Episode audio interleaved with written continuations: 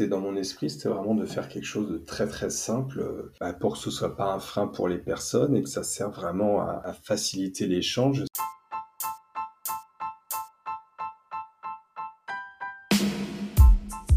Dans cette capsule, vous allez entendre une conversation à trois, Sophie, Adrien et moi. On va découvrir le parcours d'Adrien à l'intérieur du projet PNV. Alors Adrien est praticien PNV à Toulouse et il est également à l'origine de l'interface pour les suivis à distance. Il vient aujourd'hui nous expliquer un peu comment tout cela fonctionne. Je vous laisse découvrir l'univers d'Adrien. Je vous souhaite une joyeuse écoute et je vous dis à bientôt. Ça va Sophie, ça va Adrien? Ça va très bien et vous? Ça va, merci. Bon, bah c'est cool. Aujourd'hui, on se retrouve tous les trois. Donc, c'est euh, les nouveaux épisodes euh, Conversation à trois autour de l'univers d'Adrien, puisque l'épisode s'appelle Avec Adrien. Donc Adrien, je te laisse te présenter, c'est la première fois que tu viens sur le podcast. Eh ben oui, donc euh, moi c'est Adrien, donc je suis euh, de Toulouse. Je suis installé à Toulouse parce qu'à la base je viens d'à côté de Nantes. Et donc euh, moi je suis praticien PNV depuis milieu 2020, donc juste après le Covid en fait. J'ai ouvert mon cabinet juste après, donc en juin 2020, donc ça fait à peu près deux ans que je pratique euh, sur Toulouse. Et donc moi j'ai rencontré la PNV en 2018. Donc c'était juste après un séjour euh, plusieurs années à l'étranger et je sentais voilà que ma concentration avait quand même pris un coup parce que je, faisais un travail qui était très intellectuel on va dire. Donc je suis tombé sur cette méthode un peu euh, par hasard en surfant sur internet comme beaucoup de monde. D'accord. Et du coup j'ai fait mon bilan à Paris et, et du coup c'est posé la question de comment faire euh, le suivi PNV, puisqu'à l'époque, il n'y avait personne sur Toulouse.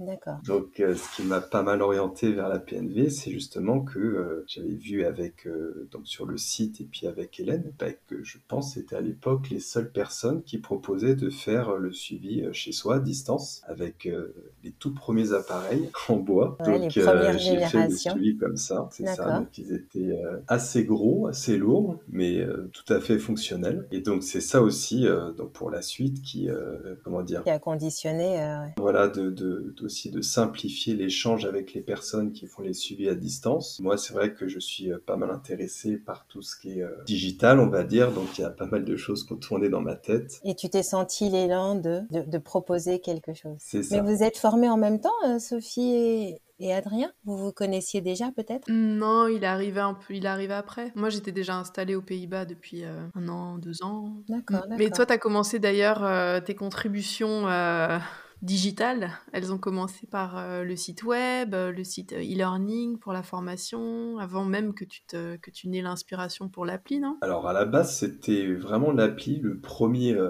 on va dire, le, premier souhait d'Alain, c'était ça, mais c'était aussi plus compliqué. Donc ça a mis plusieurs années avant de trouver, on dire, l'outil le plus approprié pour que ce soit mis en place de manière simple et puis bah, sans que ce soit trop coûteux aussi, quoi. Mais effectivement, après, en regardant. Donc, euh, j'ai pas mal contribué sur le site avec euh, d'autres personnes, notamment euh, Marina, plus pour la partie design. Donc, il y a eu effectivement le site qui a été mis en place, enfin le nouveau site, parce qu'Hélène avait déjà un site. Je pense que la première version, c'était en 2021, donc il y a à peu près un an. Et c'est à ce moment-là aussi, pareil, Hélène a pensé à des choses, qui m'en a parlé. Et puis c'est comme ça effectivement qu'on a mis en place euh, la plateforme d'e-learning qui permet aux gens de, de, bah, de, se former pour la partie théorique en tout cas à distance. D'accord. Ah oui, donc du coup quand mmh. même tu es euh, sur plusieurs euh, à, à, la fois, enfin plusieurs projets. Hein le e-learning, voilà. la distance, l'appli. Voilà. Après, c'était pas le plus dur à mettre en place. On va dire que le site, c'était euh, un peu plus compliqué. La plateforme e-learning, en fait, moi, j'ai juste mis l'outil, mais c'est vrai qu'après, le, les contenus, c'est beaucoup Hélène qui a fait ça. Et mhm. puis euh, d'autres personnes, euh, Maud aussi a fait une partie. Donc disons que j'ai pas eu vraiment à faire tout le contenu, c'était plus la partie technique. Et après par contre le gros gros gros dossier c'était euh, c'était la place, ça a pris beaucoup plus de temps. Mm. Et du coup comment comment était venue l'idée, enfin d'où t'as sorti concrètement le développement de cette appli eh ben, En fait au tout début, je sais que à côté de la PNV en fait je donnais des cours de physique. Et, et j'avais, en fait, je devais faire des salons pour l'école pour laquelle je donnais des cours. Et je rappelle que la toute première initiative, en fait, j'avais été voir sur un salon une école de, enfin, qui forme des, des, développeurs web, en fait, pour voir s'ils pouvaient pas faire travailler un étudiant dessus, quoi. C'est un peu comme quand tu vas dans une école de coiffure, tu vas te faire couper les cheveux gratuitement, c'est ça? Voilà, c'est ça. Donc la première idée, c'était de trouver des étudiants qui voudraient bien travailler sur un projet pour se faire la main. Et ça n'a pas tellement marché euh, parce que bah, les gens pas donné suite. Quoi. Donc après, euh, j'ai un peu plus euh, réfléchi. À cause de la difficulté? Non, je pense pas. C'était plus... Alors, peut-être qu'à l'époque, effectivement, la manière dont je présentais les choses, c'était un peu flou parce que bah, on savait pas trop comment faire ça, en fait. parce que c'était les tout premiers suivis. Mmh bon, voilà, on fonctionnait par message. Euh. Donc c'était la première initiative. Et puis après, euh, j'ai hésité en fait moi-même à me former euh, au, code informatique quoi, pour développer une appli. Et finalement, j'ai alors j'ai contacté une personne et j'étais parti pour prendre des cours avec elle et puis développer l'appli avec elle en fait, une espèce de tutorat et développement de projet dans la foulée. Partenariat, ouais. C'est ça. Et euh, c'était quand même assez compliqué. Et entre-temps, j'ai découvert, euh, on va dire, le, milieu du no-code. Donc c'est tout un tas d'outils qui ne demandent pas de code. C'est un peu, euh, c'est en train d'exploser en ce moment. C'est quelque chose qui est vraiment à la mode pour permettre justement à, toutes les personnes qui ont des projets. Ah, ça dépend de quel mode tu parles, hein, parce que moi, alors là, je découvre totalement. Tu savais, toi, Sophie, le no-code Non connaissais pas. Alors là, non, mais là, tu ouvres des possibilités dans mon esprit, parce que quand même, ça veut dire qu'il y a des choses qui se passent.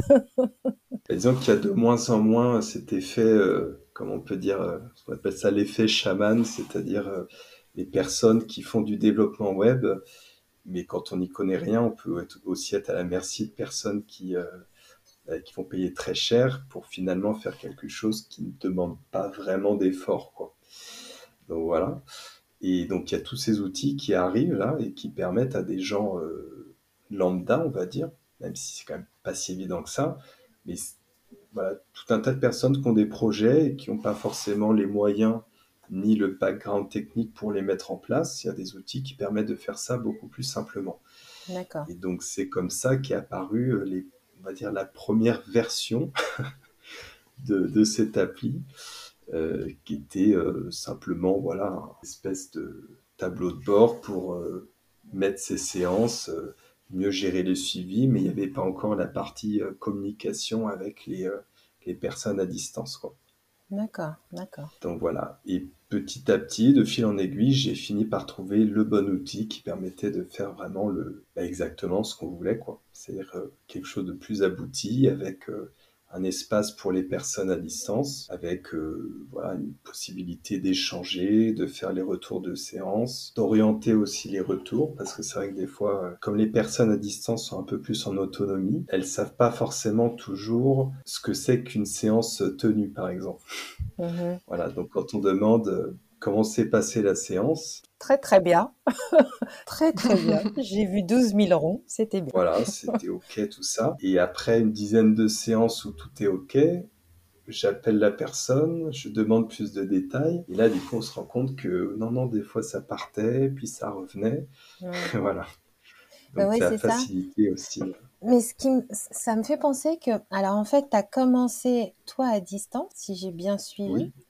Et donc, euh, tu as eu euh, la double casquette de euh, créer quelque chose pour quelque chose que toi, tu avais vécu et qui soit accessible à monsieur et madame tout le monde aussi. Donc, tu avais les deux regards en même temps. C'est super intéressant parce que c'est peut-être pour ça aussi que c'est si fonctionnel. tu as répondu à deux exigences que dans lesquelles tu étais toi-même. Oui, voilà, c'était dans mon esprit, c'était vraiment de faire quelque chose de très très simple bah, pour que ce soit pas un frein pour les personnes et que ça serve vraiment à, à faciliter l'échange. Je sais par exemple, pour moi, comme ça facilite aussi pour les, pour les praticiens avec l'envoi des séances, quand on dit, bon voilà, tel test, euh, telle date, les choses se font de manière beaucoup plus fluide.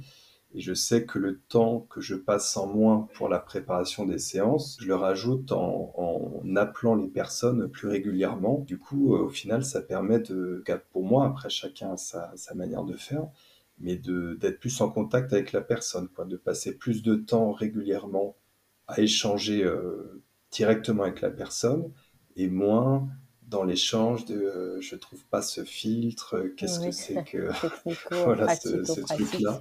Ouais, ça fait un peu trop logistique, quoi, enfin manutention.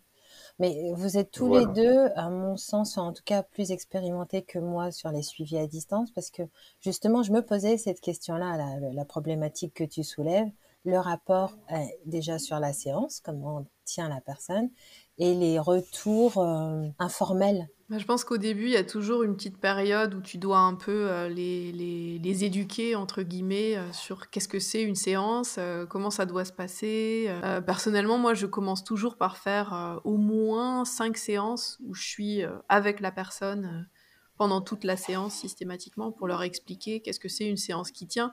Comme disait Adrien tout à l'heure, pour pas avoir une surprise au bout de dix séances que ah oui ça tient très bien, oui bon à part quand ça part comme ci, part comme ça, et d'être sûr que la personne a bien compris et aussi qu'est-ce qu'il faut prendre la peine de noter ou pas dans le, dans le rapport de séance, etc.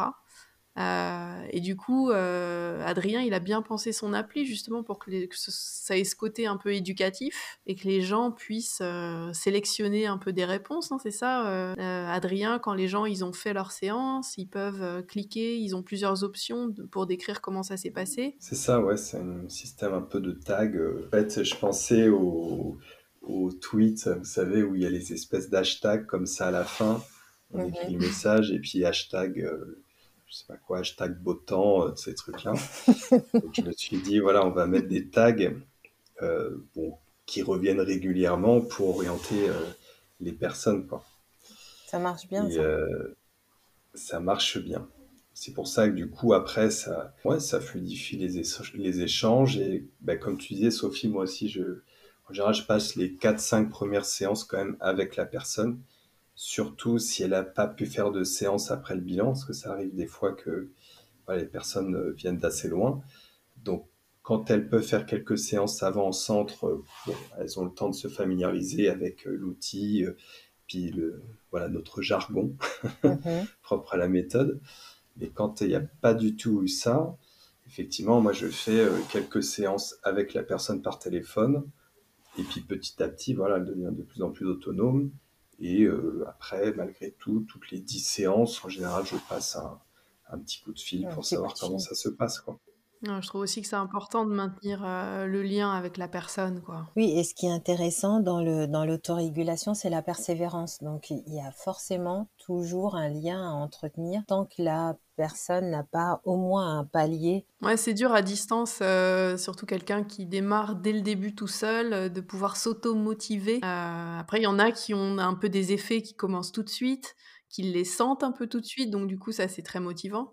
Mais pour les personnes où les effets viennent s'installer un peu plus lentement et qui sont même pas en centre pour échanger, etc., ça peut être, ça peut être difficile, comme tu dis, le côté de, de persévérance. Donc on a besoin quand même de garder ce contact pour savoir euh, bah, qu'est-ce qu'ils ressentent, euh, voilà, comment, euh, comment ils sont motivés ou pas, est-ce qu'ils ont des effets, etc. C'est important. D'enlever toute cette partie technique, pratique, pour pouvoir se concentrer plus là-dessus, c'est quand, même, c'est quand même bien. Alors Adrien, à quand, tu sais, la PNV Watch qui est collée à ton bras et qui te donne des petites stimulations pour ça ta prochaine séance? Ben, on avait pensé à, voilà, mettre un système de notification un peu plus euh, agressif.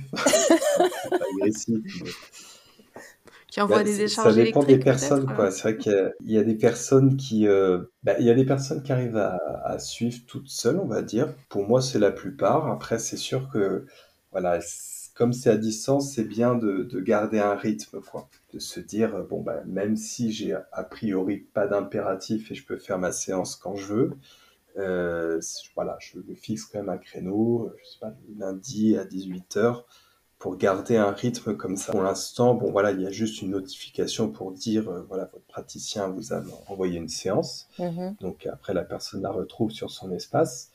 Mais voilà, on pensait faire peut-être un rappel si une séance n'a pas été faite dans la semaine ou, ou même peut-être une espèce de, ils appellent ça une gamification, c'est-à-dire que des fois dans les applis, il y a souvent une espèce de parcours comme ça qu'on complète petit à petit avec une espèce de carte où on, on progresse en fait. Comme dans Super Mario C'est ça, dans les jeux vidéo, il y a des choses comme ça. Mais pour donner aussi euh, un peu une idée à la personne d'où elle en est dans son parcours. Parce que c'est vrai que c'est une question qui revient souvent, comme c'est une méthode qui peut être assez longue. Des fois, on se dit, bah, on en est où? Tu as fait des statistiques pour savoir euh, euh, quelles sont les catégories d'âge Alors, pas encore, mais c'est quelque chose qu'on souhaitait mettre en place, ouais. Et après, je sais qu'il y a aussi des demandes de personnes qui aimeraient bien être en contact, euh, voilà, des personnes telles ou telles problématiques, mmh. et qui aimeraient bien partager du coup leur suivi Mhm. avec une personne qui a la même problématique. C'est quelque Genre chose, des forums. Euh, voilà, c'est ça. Parce que bon, des fois, c'est pas toujours évident de. Donc, il y a des personnes comme ça qui ont des problématiques assez euh, ciblées, ouais. assez atypiques, on va dire. Enfin, c'est souvent des personnes qui s'organisent un peu en cercle pour euh, bah, pour partager ce qu'elles vivent. Mhm. Voilà. Et du coup, effectivement, quand on fait un peu la méthode tout seul dans son coin, euh, bon, c'est pas toujours évident. des fois, quand on, ne serait-ce que savoir qu'il y a une autre personne qui, euh, qui fait ça, éventuellement, voilà, après rentrer en contact directement euh, sans toujours passer par un intermédiaire, mais simplement savoir qu'il y a une autre personne qui, qui fait ça, éventuellement demander un contact. Alors, euh, Sophie, Adrien, on arrive à la fin de l'enregistrement. On a quand même bien discuté tous les trois, ce qui voudrait dire qu'on va sûrement se donner un autre rendez-vous sachant que j'imagine que l'appli va attirer de plus en plus de personnes. Vous en pensez quoi? Moi, je pense que cette appli ouais, a un potentiel euh, d'évolution euh, incroyable, qu'on va pouvoir faire plein plein de choses auxquelles on n'a même pas encore rêvé, et que du coup, il va falloir que ouais, qu'on revienne en discuter avec Adrien. Ben ouais, je confirme. Parce que c'est vrai que ça, a été lancé au début de l'année, et puis euh, donc il y a quand même de plus en plus de personnes qui commencent à l'utiliser. Donc euh, j'ai aussi de plus en plus de retours euh, sur tout un tas de choses euh, bah, auxquelles on n'avait pas forcément pensé au départ. Donc on discute toujours avec les personnes suivies, même avec les praticiens, pour, pour faire évoluer l'outil et puis que ce soit de plus en plus facile à utiliser. Puis, il y a certainement des choses auxquelles on n'a pas du tout pensé et qui vont être certainement très intéressantes à mettre en place. Bah super. Donc on demande aux gens de nous poser des questions, de réagir à tout ce qu'ils ont entendu. Si ça suscite euh, chez vous des commentaires, n'hésitez pas. Maintenant on est trois. Hein. On va relire à trois et vous aurez euh, des réponses ajustées à toutes vos questions. Merci Sophie, merci Adrien. À bientôt. Merci à vous. À bientôt. À bientôt. Ciao.